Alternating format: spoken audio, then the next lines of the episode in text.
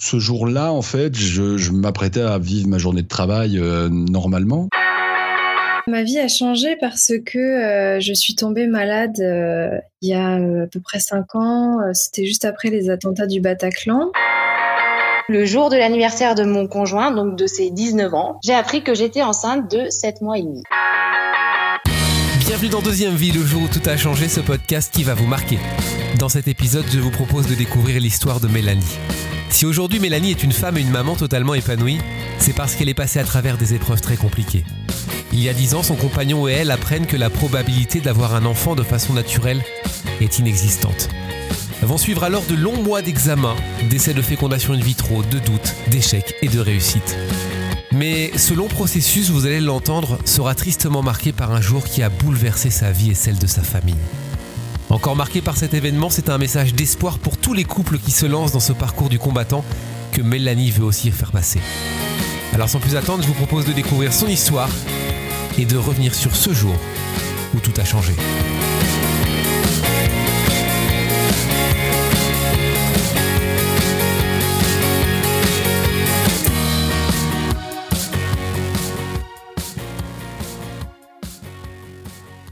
Salut Mélanie Salut, ça va Ça va très bien, je suis très heureux de, t'accueillir dans euh, Deuxième Vie, le jour où tout a changé. On va parler de toi, Mélanie, de, ton histoire, parce que tu as une histoire, tu es une femme aujourd'hui épanouie, tu es une maman épanouie, une maman active aussi, tu travailles de, chez toi, ça c'est plutôt bien, euh, c'est plutôt une, mhm. chose, une chose positive, euh, mais ça n'a pas toujours été était très drôle. On va dire qu'aujourd'hui, c'est une seconde vie, euh, seconde vie pour toi et pour, euh, pour ton époux. Qu'est-ce qui s'est passé il y a quelques années, Mélanie? Euh, bah, Déjà, merci beaucoup de m'accueillir. Et ouais, c'est avec plaisir que du coup, je vais partager un peu mon histoire. donc, du coup, en fait, il y a maintenant, du, du, coup, c'était en 2011, donc il y a presque une dizaine d'années maintenant, en fait, on s'est rendu compte au bout de quelques mois en fait euh, d'essai de, de, bébé euh, que ça ne venait pas. Mmh. Euh, je prends donc rendez-vous tranquillement chez une gynéco histoire de faire un petit check-up, voilà, sans trop m'inquiéter. Et puis là, mon époux explique que il a eu telle opération quand il était petit. et de là, en fait, la gynéco nous a dit, ok, là, il va falloir qu'on fasse des examens. Ça peut du coup compliquer les choses. Dans la procréation. Dans la procréation. Donc du coup, euh, on a fait ces examens-là. Au retour de ces examens, c'était très mauvais et les probabilités en fait pour qu'on ait un enfant naturellement, je pense que c'était à peu près pire que de gagner à l'euro million. Euh, donc euh, voilà, donc là on s'est dit ok. Hmm. Euh, la première réaction ça a été bon bah donc tu vas me quitter parce qu'il savait que c'était quelque chose de très très important pour, moi d'avoir des enfants. Et au final j'ai dit bah écoute non, si c'était moi qui avais un problème, est-ce que tu, tu, me laisserais? Il m'a dit absolument pas. Je lui ai dit bah ça marche aussi dans l'autre sens. un enfant ça se fait en couple, ça se fait par amour et c'est pas histoire juste de faire un enfant. Vous avez quel âge à ce moment-là tous les deux À ce moment-là euh, moi j'avais 25 ans et lui 23. Et lui, dans, quel état il est? Parce que forcément, quand on est un homme et qu'on nous dit ça, on sait que ça, on sait que euh, sa compagne a envie d'enfant. Sa réaction, ça a été euh, ok parce qu'en fait j'avais vu les résultats qui étaient pourris, mais au téléphone en fait j'allais pas lui dire les, résultats sont catastrophiques. Hmm. et en fait quand il a vu la fiche avec les chiffres dessus, il m'a dit non mais en fait c'est un désastre, c'est pas possible voilà, c'est l'horreur et donc euh, qu'est-ce qu'on fait? Euh, Donc voilà, après il m'a dit ok, tu vas me laisser. Bien évidemment, j'ai dit non. Euh, et du coup, on a tout de suite, tout de suite, parce qu'on on a toujours fonctionné comme ça dans notre couple, on s'est dit ok, donc il y a ça comme problème. maintenant, qu'est-ce qui s'offre à nous comme possibilité pour pallier à cette problématique. Mmh. Euh, du coup, on a vraiment tout vu, euh, de euh, juste la simple stimulation au don de sperme, à l'adoption. Enfin, on a balayé toutes les options possibles et inimaginables. Et on s'est dit, OK, euh, on y va, euh, c'est parti. Et en fait, on a été pris en charge tout de suite, du coup, euh, dans une clinique sur Lyon. L'avantage, entre guillemets, c'est que du coup, on n'a pas perdu plus de temps, parce que comme il y avait des vraies raisons médicales, du coup, on n'a pas eu besoin d'attendre les fameux deux ans où normalement, pour avoir accès aux fécondations in vitro, il y a quand même un délai à respecter. Donc ça, c'était plutôt pas mal, sachant que bah, du coup, on avait un peu une épée de Damoclès au-dessus de la tête qui s'appelait quand même le temps, puisqu'on savait que du coup, en plus, sa situation avec le temps s'aggraverait. Donc, ça, c'était un gros point positif. Et ça a été, je pense, ma grosse, grosse force, en fait, de toujours avoir cet esprit positif et de me dire, en fait, je ne baisserai pas les armes tant que j'aurai pas atteint mon objectif. Toi, tu voulais combien d'enfants à ce moment-là? Nous, on a toujours dit qu'on en voulait deux. D'accord. Voilà. Donc on s'est battu pour deux. Bon après j'en aurais eu qu'un. Euh, franchement c'était déjà très vu beau. La situation, euh, vu la situation, euh, voilà sur le coup c'était vraiment voilà si on arrive déjà à avoir un enfant biologiquement à nous deux, c'était déjà une très très grande chance. Et qu'est-ce qui se passe après? Donc, qu'est-ce qui se passe après? Bah, Il se passe les examens. Donc, on enchaîne les examens euh, jusqu'à arriver du coup euh, à la première fécondation in vitro où là, euh, on a la grande chance en fait pendant les examens et tout ça de se rendre compte que euh, moi j'ai une grosse réserve ovarienne. Donc ça, c'est faut savoir que c'est quelque chose qu'en fait on peut pas gérer. Euh, on est avec un certain nombre du coup d'ovocytes dans les ovaires et enfin ça c'est différent pour chaque femme. Et du coup, ça a été quand même une grosse force pour nous parce que du coup en fait à chaque stimulation, ils arrivaient à récupérer quand même beaucoup d'ovocytes, ce qui fait que ça nous donnait quand même pas mal d'embryons et donc ça multipliait les chances parce que entre chaque FIV, qu'on a droit qu'à quatre FIV remboursées par la sécurité sociale, enfin au moment donné où moi j'y étais, je sais pas s'il y a des choses qui ont changé ou pas. Et du coup, euh, les transferts d'embryons congelés entre les FIV, en fait, ne comptent pas. Donc ça, c'était le gros plus. Euh, du coup, on a fait la première FIV où on a eu un certain nombre d'embryons qui nous ont permis quand même de faire euh, du coup quatre transferts, quatre transferts négatifs. Donc là, c'est un peu le, le, gros coup de massue. Donc ça prenait pas quoi Non, ça marchait pas. Hmm. Alors bon, faut savoir que voilà, comme pour toute chose, hein, la science, euh, euh, la, la, médecine, c'est pas une science exacte, et du coup, euh, voilà, hein, même eux, ils tâtonnent parce qu'ils savent pas comment on va réagir à tel ou tel traitement et machin. Et enfin voilà, ils sont pas devins non plus. Il faut pas, pas leur jeter la pierre. Mais, enfin moi vraiment, j'ai un grand respect. Donc l'étape d'après, en fait, c'était de refaire une nouvelle FIV, puisque n'ayant plus d'embryon congelé, on était obligé de refaire une deuxième FIV. donc la deuxième FIV et là aussi grosse désillusion puisque bah, du coup, moi, ayant une réserve ovarienne importante, je me retrouve en hyperstimulation. Donc en fait, j'ai une ponction avec une grosse, grosse récolte. Euh, et du coup, en fait, je me retrouve en hyperstimulation. Il euh, faut savoir qu'un ovaire, à peu près, ça fait 3-4 cm de diamètre. Là, je me suis retrouvée en fait avec des ovaires qui faisaient à peu près 10 cm de diamètre. Ah euh, le ventre rempli d'acide. Donc en fait, j'avais un ventre de femme enceinte de 4 mois en, en deux jours, euh, vomissements, douleurs mmh. atroces, enfin tout ce qu'on veut. Donc du coup, je me suis retrouvée neuf jours hospitalisée. Ah. Euh, pour calmer ça. De ça, du coup, bah forcément pas de transfert d'embryon, puisqu'en fait, quand on est en hyperstimulation, le risque, en fait, c'est que si euh, la grossesse prend, les hormones de la grossesse, en fait, euh, relancent ce processus euh, qui est déjà en place de, de, tout stimuler, et du coup, en fait, le, le gros risque, en fait, c'est l'embolie pulmonaire. Voilà, parce que comme en fait on a déjà le ventre rempli d'eau, ben, au fur et à mesure ça remonte et jusqu'à inonder les poumons. Donc du coup en fait ils prennent pas de risque et ils transfèrent pas. Donc euh, euh, là je me suis retrouvée euh, en train de pleurer devant le bureau du biologiste en leur disant mais si si mais transférez-moi c'est pas grave je prends le risque et machin truc. Il m'a dit non on va pas faire comme ça. Donc là c'était c'était dur.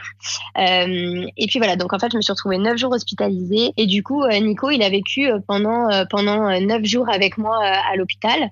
il allait bosser il revenait manger avec moi à midi. Euh, le soir, il dormait à l'hôpital. Euh, il se préparait le matin et partait au boulot. Donc, euh, c'était cool, que je dis pas toute seule. c'est vrai, en fait, on a vraiment tout vécu à deux à 100%. Mmh. Mmh. et puis, ensuite, donc, du coup, premier transfert. et là, négatif. Deuxième transfert, fausse couche. Troisième transfert, enfin du coup, donc du coup ma, ma, ma puce est arrivée.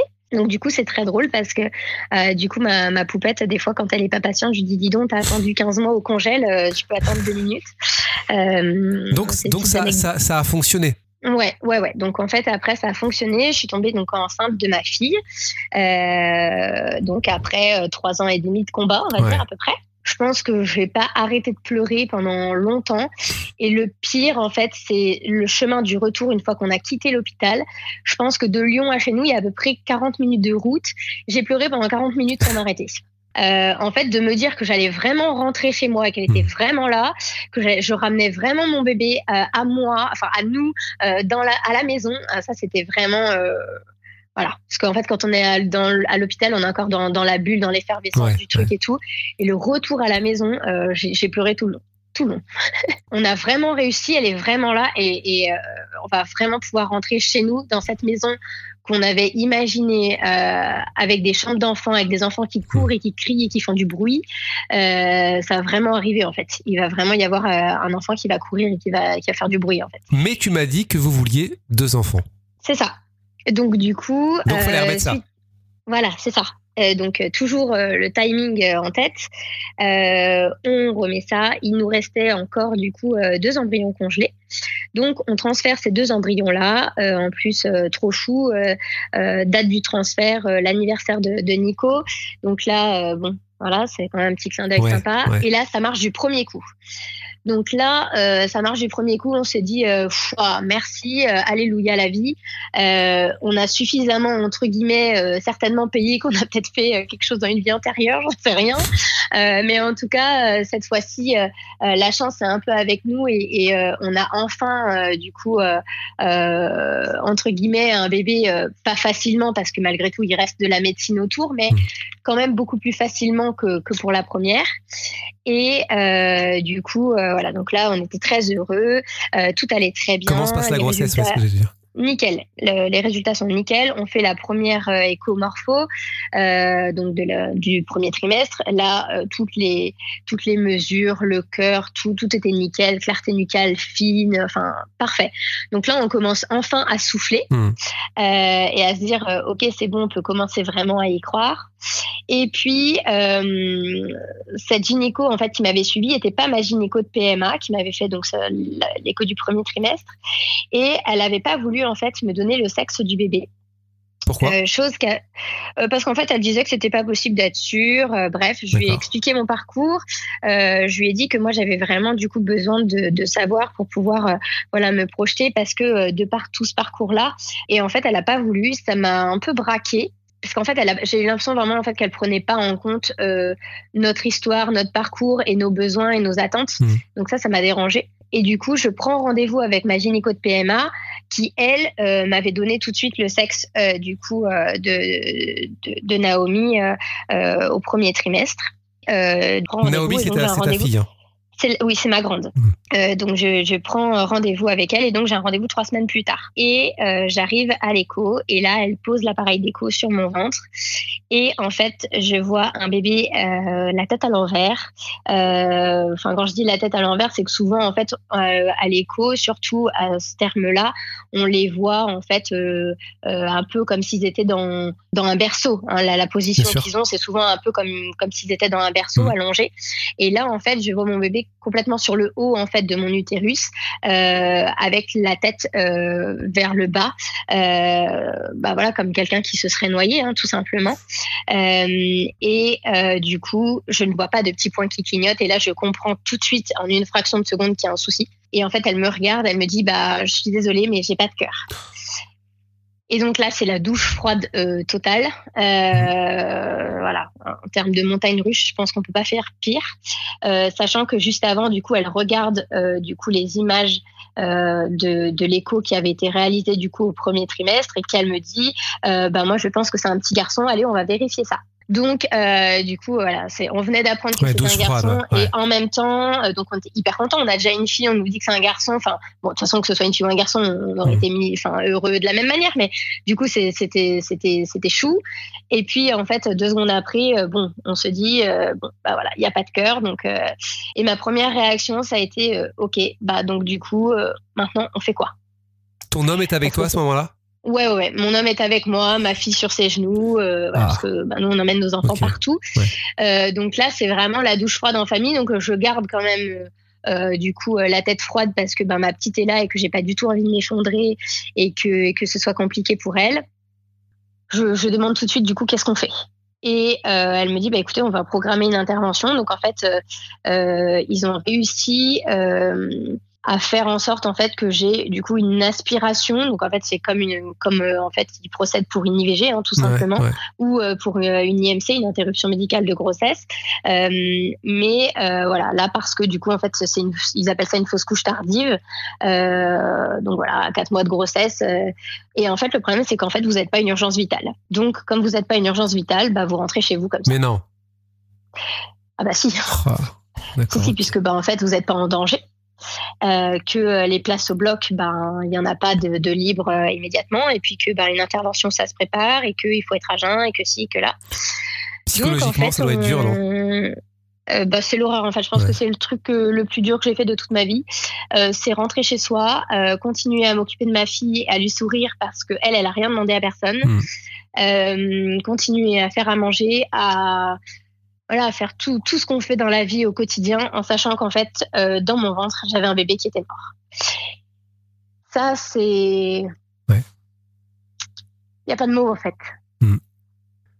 Ça a duré combien de temps, Mélanie, cette période? Donc, du coup, en fait, j'avais quatre jours à vivre comme ça. Hmm. Et en fait, le lendemain, je l'ai appelé en disant non, mais en fait, euh, je pense que vous vous rendez pas compte. Et en fait, c'est une torture. Euh, de psychologiquement, c'est une torture. Je n'avais pas mal, je, je souffrais pas euh, physiquement, on va dire, mais moralement, c'est juste un truc complètement immonde. Enfin, c'est, on devrait même pas en non, fait. C'est sûr, c'est clair. Enfin, laisser des gens dans une situation comme ça. Euh, en fait, on est fait pour porter la vie, on n'est pas fait pour porter un bébé mort, quoi. Mhm. Donc, euh, euh, c'est vraiment le truc le plus dur, en fait, je pense. Enfin, il y, a des, y a des gens. après, coup, j'ai analysé la chose et je me suis dit, il y a des gens qui, qui perdent leur bébé à l'accouchement alors que ça censé être le plus beau jour de leur vie. Enfin, après, on relativise. Mais sur le coup, c'est très très dur en fait de continuer à vivre en sachant ça. Donc j'ai appelé ma gynéco le lendemain en disant non mais en fait faut, faut absolument m'avancer la date de l'intervention parce que je peux pas rester comme ça. Euh, et donc en fait elle a réussi à me trouver une place une journée avant seulement. Donc euh, voilà. Donc c'est le sentiment en partant au bloc il est juste horrible. Le sentiment en sortant du bloc il est encore pire. Mmh. Euh, enfin voilà. Je, suis désolé, je vais te, je vais forcément remuer des, choses pas forcément, euh, mm. pas forcément simples. Mais qu'est-ce qui se passe après justement euh, l'opération, enfin après la l'intervention, euh, c'est un bébé, enfin c'est c'est il fallait peut-être lui trouver un prénom je sais pas comment ça se passe euh, alors nous du coup en fait on avait déjà trouvé des prénoms avant donc euh, du coup bah vu qu'on du coup on a su que c'était un garçon hmm. voilà ce, ce, bébé là il avait il avait son prénom et en fait la différence c'est que je pense aujourd'hui très honnêtement que ma gynéco elle a fait en sorte de mesurer ce, ce, ce, fœtus avec en plaçant les points de mesure pour que ça passe en fait parce que bizarrement, euh, en fait, on a le droit euh, d'avoir en fait entre guillemets hein, euh, c'est pas une IVG mais c'est pour prendre les règles mmh. d'avoir une IVG jusqu'à 14 semaines 14 SA 14 semaines d'aménorrhée et en fait elle a placé les curseurs aujourd'hui je pense que c'est ça parce qu'elle connaissait mon parcours qu'elle me suivait depuis longtemps de manière en fait à ce que du coup les mesures fassent 13 SA plus 5. Donc euh, pile à la limite. Et du coup, c'est ce qui m'a permis en fait d'avoir cette aspiration et de ne pas devoir accoucher et donc de pas devoir derrière euh, gérer un enterrement, etc. D'accord. Parce que quand je lui ai dit non, non, mais moi je, je veux accoucher, je veux pas avoir une aspiration, etc. Elle m'a dit euh, très honnêtement, faites-moi confiance comme vous le faites depuis le début et, et c'est mieux pour vous et j'ai vu dans ses yeux, euh, voilà, parce que c'est une femme et qu'elle a des enfants et que voilà, euh, j'ai vu dans ses yeux qu'en fait il fallait vraiment que je lui fasse confiance et que j'écoute à ce moment-là en fait. Donc en fait, euh, bah voilà, on n'a pas eu à avoir d'enterrement, on a, j'ai pas porté de petits cercueils blancs et aujourd'hui je l'en remercie mille fois parce que je pense que ça aurait été encore plus traumatisant. Comment on se, on, se relève de tout ça? C'est pas facile, hein, j'en suis, suis persuadé. mais il y a, y a la petite qui est au milieu. On se relève? Ouais, c'est ça. C'est qu'en fait, euh, je pense que notre grande chance à ce moment-là, en fait, c'est d'avoir déjà un enfant et euh, d'avoir cette capacité euh, de positiver et de relativiser parce que Là, je me suis dit, bah voilà, je préfère, à la limite, je préfère que ce soit maintenant euh, plutôt que, que à l'accouchement. Je préfère que ce soit maintenant plutôt que d'avoir un enfant qui a une malformation ou un handicap grave parce que la vie est déjà tellement compliquée hmm. que euh, voilà, je j'aspirais pas en tout cas à, à vivre ça. Euh, j'ai beaucoup de respect d'ailleurs pour les gens qui le vivent, mais en fait, sincèrement, je me sentais pas les épaules de le vivre. Euh, à ce moment-là, en tout cas, voilà, c'est la, réflexion que je me suis faite. Euh, c'est moi en train de pleurer dans ma douche parce que bah parce que voilà parce que c'était dur et en train de perdre du sang parce qu'on perd beaucoup de sang et, et de, de, ma fille qui rentre dans la salle de bain et moi avec une tête de déterré parce que ça a été compliqué et de ma fille qui me regarde et qui me dit t'es belle maman et en fait ça ça a été une grosse grosse force. C'est quelque chose que je me rappellerai toute ma vie. Parce qu'à ce moment-là très clairement j'étais loin d'être belle. Euh, et en fait j'étais belle dans les yeux de ma fille. Et ça ça a été une grosse force en fait. Voilà, parce que pour elle, j'étais sa maman. Et, et voilà, et qu'elle a très bien vu que j'allais pas bien. Et que du haut de ces, deux ans et demi, en fait, elle a eu mm. juste les mots euh, parfaits, en fait, pile au moment donné. C'est ce que j'allais dire, elle t'a aidé à ce moment-là. Euh, ah ouais, c'est la capacité des enfants est juste complètement dingue. Et, euh, et, voilà. Et en fait, ben, on se remet, voilà, comme toujours, on se remet dans l'action et, et, on passe à l'étape d'après. Et on se dit, ok, bah ça a été dur, mais ça aurait pu être pire. Mm. Et du coup, et eh ben, c'est pas grave, euh, on y retourne. À ce moment-là, mon mari m'a dit, bah, c'est mort, on fait pas de deuxième. Ah, lui, il voulait pas. Non, lui il voulait pas. Je peux comprendre. Hein, euh, ouais, je pense que c'était trop dur. Euh, le fait qu'à la base euh, voilà, le souci euh, venait quand même de lui et que j'ai tout ça encaissé, tout ça enduré, euh, même si à aucun, à aucun moment, vraiment jamais, je lui ai dit, écoute, j'encaisse tout ça à cause de toi, ou je sais jamais, jamais j'ai fait de reproche que j'ai jamais pris comme ça.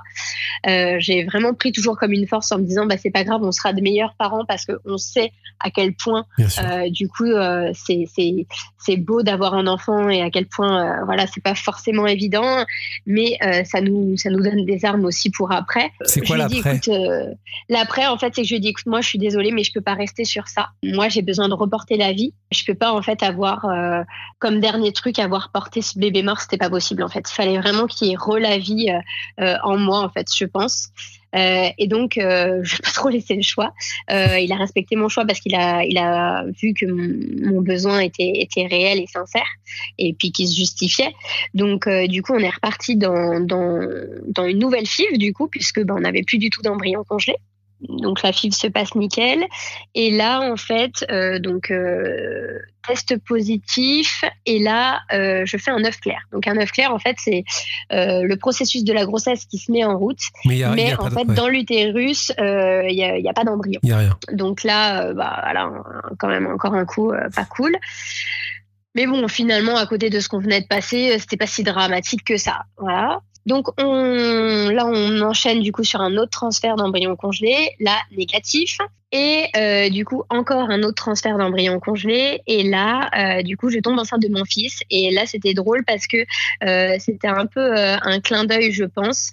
Euh, le transfert en fait d'embryon se fait le jour de mon anniversaire à moi, sachant qu'on peut on peut pas contrôler ça parce qu'en fait euh, c'est vraiment tout est fait en fait en fonction de comment réagit le corps avec les dosages de de, de traitements hormonaux qu'on reçoit. Donc en fait, euh, enfin c'est pas quelque chose qu'on peut calculer à l'avance c'est incalculable. Voilà, voilà. Donc, j'imagine que pendant, pendant cette grossesse, tous les deux, vous n'êtes pas tranquilles. Ah non, non, non, non, non, non. Non, non. Bah déjà pendant la grossesse de Naomi, euh, j'étais absolument pas tranquille parce qu'en fait j'avais fait déjà donc une première fausse couche euh, avant Naomi. Euh, donc du coup, euh, j'étais absolument pas tranquille. Heureusement, j'ai trouvé une sage-femme euh, qui en fait n'est pas une sage-femme, hein, qui, est, qui est une bonne fée et du coup qui m'a qui m'a permis d'avoir un suivi de dingue. J'avais vraiment en fait besoin de voir avec mes yeux euh, même si c'était l'espace d'une fraction de seconde, mais de voir avec mes yeux en fait que le bébé allait bien. Et donc du coup en fait pendant euh, les 26 premières semaines de chacune de mes grossesses, euh, elle m'a fait des échos toutes les semaines. Euh, des échos de, de, quelques, de quelques instants parce que voilà, je voulais pas du tout exposer mon bébé euh, plus que ça. Mais en même temps, euh, je me suis dit que c'était pas pire que toute l'anxiété que j'allais lui transmettre parce que j'avais des angoisses de, de, de, de, peur de les perdre en fait, tout mmh. simplement. Donc j'ai eu un super suivi avec avec une sage-femme extraordinaire qui, qui est aujourd'hui une amie très chère à mon cœur. Et donc du coup voilà, donc après Marceau arrive. Voilà, ton fils naît. Voilà, mon fils naît, donc pareil, un suivi de ouf parce qu'il n'y a pas d'autre mot. Truc pas cool non plus, c'est qu'en fait, je voulais absolument euh, accoucher euh, de manière naturelle, sans péri, sans rien, mmh. parce que j'avais très mal euh, supporté la péri pendant la grossesse de Naomi. j'avais eu tous les effets indésirables possibles, voilà. Euh, en plus, on m'avait piqué trois fois, ils m'ont fait une brèche. J'ai dû avoir un blood patch, euh, donc je suis, repassée au bloc. Donc là, je voulais vraiment accoucher de manière naturelle euh, pour éviter tout ça et puis pour vivre le truc à 100%, parce que je savais pertinemment que du coup, j'aurais pas d'autres enfants hein, à ce moment-là. Au final, Marceau, je lui ai tellement demandé en fait de rester bien au chaud dans le ventre de maman qu'il a bien écouté. Il a été très très sage. Jusqu'au bout. Euh, voilà. Et en fait, du coup, histoire de ne pas sortir du tout, il s'était mis et en siège et en transverse. C'est-à-dire qu'il avait la tête sous mes côtes à gauche et les fesses dans la fosse iliaque droite, donc euh, dans le creux de la hanche à droite. Et euh, il s'était mis les pieds au-dessus de la tête en mode blocus. Ah oui, euh, T'inquiète pas, je sors plus. donc voilà, on a tout essayé pour le, pour le faire tourner, etc. Il avait largement la place. Donc du coup, j'ai dû avoir une césarienne programmée. Hein, donc là, c'était le comble du comble, c'était le pire de tout ce que je pouvais imaginer. et heureusement, encore une fois, avec cette, cette sage-femme en or, elle m'a proposé en fait euh, une technique en fait qui permet euh, à l'aide d'un petit comme un espèce de sifflet mais qui ne siffle pas, hein, qui ne fait absolument pas de bruit, en fait de pouvoir faire sortir moi-même mon fils de mon ventre par le trou de la césarienne, euh, par le biais en fait d'une méthode de respiration que j'avais appris au préalable du coup avant l'accouchement. Et en plus de ça, euh, j'ai pu garder mon bébé avec moi en permanence, c'est-à-dire qu'à aucun moment j'ai été séparée de mon bébé. Euh, le seul moment où du coup je l'ai pas eu avec moi, c'est quand ils l'ont pris pour le peser et du coup il était avec son papa. Et moi je suis passée en fait de la table d'opération sur le brancard. Euh, voilà, c'est le seul moment où je l'ai pas eu. Sinon, en fait, pendant qu'ils m'ont recousu, pendant voilà, je l'avais avec moi. Il était dans des draps chauds. En plus de ça, quand on a su que c'était un deuxième garçon, ça a été un peu dur sur le coup. Mmh. Euh, parce que je me suis dit, euh, mon Dieu, c'est un garçon, euh, j'espère que l'histoire va pas se répéter. C'est la question que je voulais te poser justement quand, quand, il, arrive, Marceau, quand tu le tiens dans tes bras. Est-ce que tu as ton esprit un peu ailleurs aussi en, pensant à, ce petit garçon que tu avais perdu quelques mois avant? Ah bah évidemment, évidemment. en entrant au bloc, j'ai beaucoup, beaucoup, beaucoup pleuré, beaucoup angoissé parce qu'en fait c'était un mélange d'émotions pas possible. C'est très bizarre en fait euh, d'avoir une césarienne programmée parce qu'en fait euh, quand on accouche normalement, voilà, euh, il y a des contractions qui se mettent en place, on perd les os, machin truc. C'est un peu la surprise. Enfin, on sait euh, que ça va pas tarder d'arriver, mais on connaît pas le moment exact. Mmh. Alors que là, en fait, vous vous couchez le soir et euh, vous savez que le lendemain matin, euh, en fait, vous partez au bloc pour accoucher. Donc vous connaissez la date, vous connaissez l'heure, vous connaissez tout, et c'est très bizarre en fait comme sensation. Comment comment il va aujourd'hui? Comment comment vont tes enfants aujourd'hui? Ah bah, ils sont en pleine forme. C'est deux enfants complètement merveilleux. Ils ont quel âge? Alors du coup, Naomi, elle a 5 ans et demi. Mmh. Et Marceau, il a 27 mois. On veut parler de toi aussi parce que la, reconstruction après est pas forcément facile, la reconstruction euh, psychologique et la reconstruction aussi du, au niveau du corps. Comment ça se passe après? Alors, le pire dans tout ça, c'est qu'en fait, euh, donc euh, moi j'ai un tout petit gabarit et que j'ai un grand mari et que du coup j'ai fait deux gros bébés et que j'ai tout pris dans le ventre et du coup en fait en temps normal pour les grossesses en fait les abdominaux donc les, muscles des grands droits hein, qu'on a sur le ventre en fait s'écartent sur les côtés. Les abdos sont censés en fait revenir à leur place initiale. Euh, sauf que là, en fait, tout avait été beaucoup trop détendu et qu'en fait, ils ne sont pas revenus en place. Du coup, euh, j'ai dû être opérée dix jours après la naissance de Marceau. Euh, je suis repassée au bloc en fait pour que du coup, en fait, ils remettent les abdos en place et qu'ils les cousent entre eux pour qu'ils essayent de cicatriser du coup dans la bonne position. Donc là, ça a été encore un sale coup. Euh, donc voilà, donc en fait derrière ça, euh, ça a engendré une cicatrice qui était très très longue à cicatriser, euh, parce que du coup en fait ils ont réouvert la cicatrice de césarienne qui était fraîche. Enfin voilà, ça a été hyper compliqué, hyper lourd. J'ai eu une cicatrice en fait qui est restée ouverte pendant quasiment trois mois, et on se rend pas compte, mais enfin c'était l'horreur. À la fois en fait, elle est elle est symbolique pour moi parce que bah voilà, c'est quand même la naissance de Marceau. À la fois ça a été tout ce que ça a été derrière. Euh, mais bon, aujourd'hui, euh, ça va. Mais sur le coup, elle était vraiment. Là maintenant, ça va un peu mieux avec le temps, mais au départ, elle était vraiment, euh, vraiment horrible visuellement. Et, et c'était vraiment pas cool d'avoir ça en bas du ventre. je pense qu'en fait, j'en avais déjà tellement encaissé que c'était un peu la goutte de trop. mais bon, finalement, aujourd'hui, ça va. Et puis tu as deux beaux enfants, parce que j'ai l'occasion de, voir euh, sur Instagram, tu, tu, partages pas mal de photos de, tes deux enfants.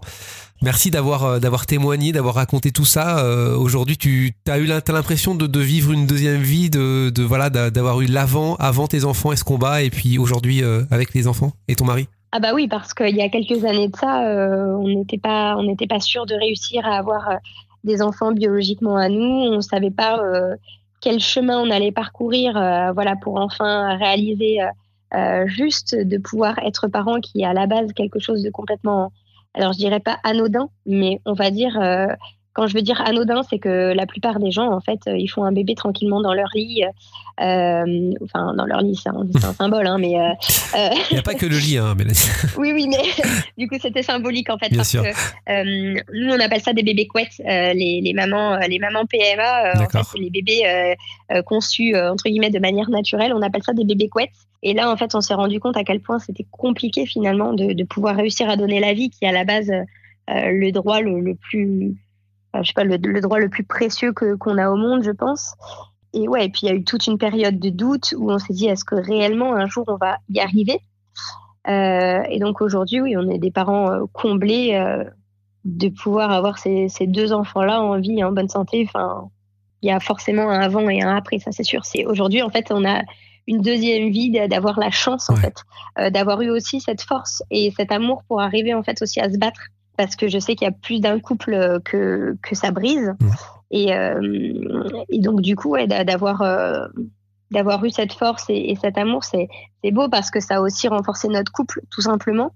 Je te remercie beaucoup. certaines femmes vont peut-être se reconnaître dans ton témoignage. Il y a beaucoup de femmes, beaucoup de couples qui vivent, bah, qui vivent ce, ce, douloureux moment, aussi bien comme le tien, d'autres moments un peu plus compliqués aussi par rapport aux enfants. Donc merci Mélanie, merci beaucoup. Et surtout, en fait, si je peux dire une dernière chose, c'est euh, c'est vraiment euh, pour les, tous, les, tous les couples, tous les, tous les parents, parce qu'on est déjà parents en fait hein, quand on se lance dans des, dans des parcours comme ça. Euh, en fait, on est parents avant de, l'être sur le papier et d'avoir un bébé dans les bras. on a vraiment voilà ce sentiment d'être parents à l'avance parce que sinon en fait on n'aurait pas du tout autant de, de capacités à se battre. et en fait vraiment c'est un message d'espoir dans le sens où même si c'est dur, même si c'est compliqué, même si c'est long, même si c'est lourd, même si on peut avoir un sentiment d'injustice ou, d'incompréhension, c'est franchement euh, euh, battez-vous parce que ça vaut le coup et que même si des fois euh, voilà, ça n'empêche pas que mes enfants, même si je les aime de tout mon cœur, il n'y a pas des jours où j'ai envie de, péter un câble et de sortir cinq minutes, respirer un grand bol d'air. que du coup, voilà, mais, ça vaut le coup en fait de pouvoir avoir la chance de vivre tout ça faut, faut rien lâcher en fait jusqu'à jusqu'au dernier espoir. Il faut, continuer à se battre vraiment. Et on va terminer là-dessus. Merci beaucoup Mélanie. Et merci à vous d'avoir suivi ce nouvel épisode. Je suis ravi chaque semaine de découvrir que vous êtes de plus en plus nombreux à nous écouter. Donc merci à vous. N'hésitez pas à vous abonner sur euh, Instagram, podcast Deuxième Vie. Abonnez-vous également euh, sur euh, Deezer, sur Spotify, sur Apple Podcast. Et on se retrouve très très bientôt pour un nouvel épisode et encore une histoire totalement bouleversante et totalement incroyable. Salut, à très vite, ciao.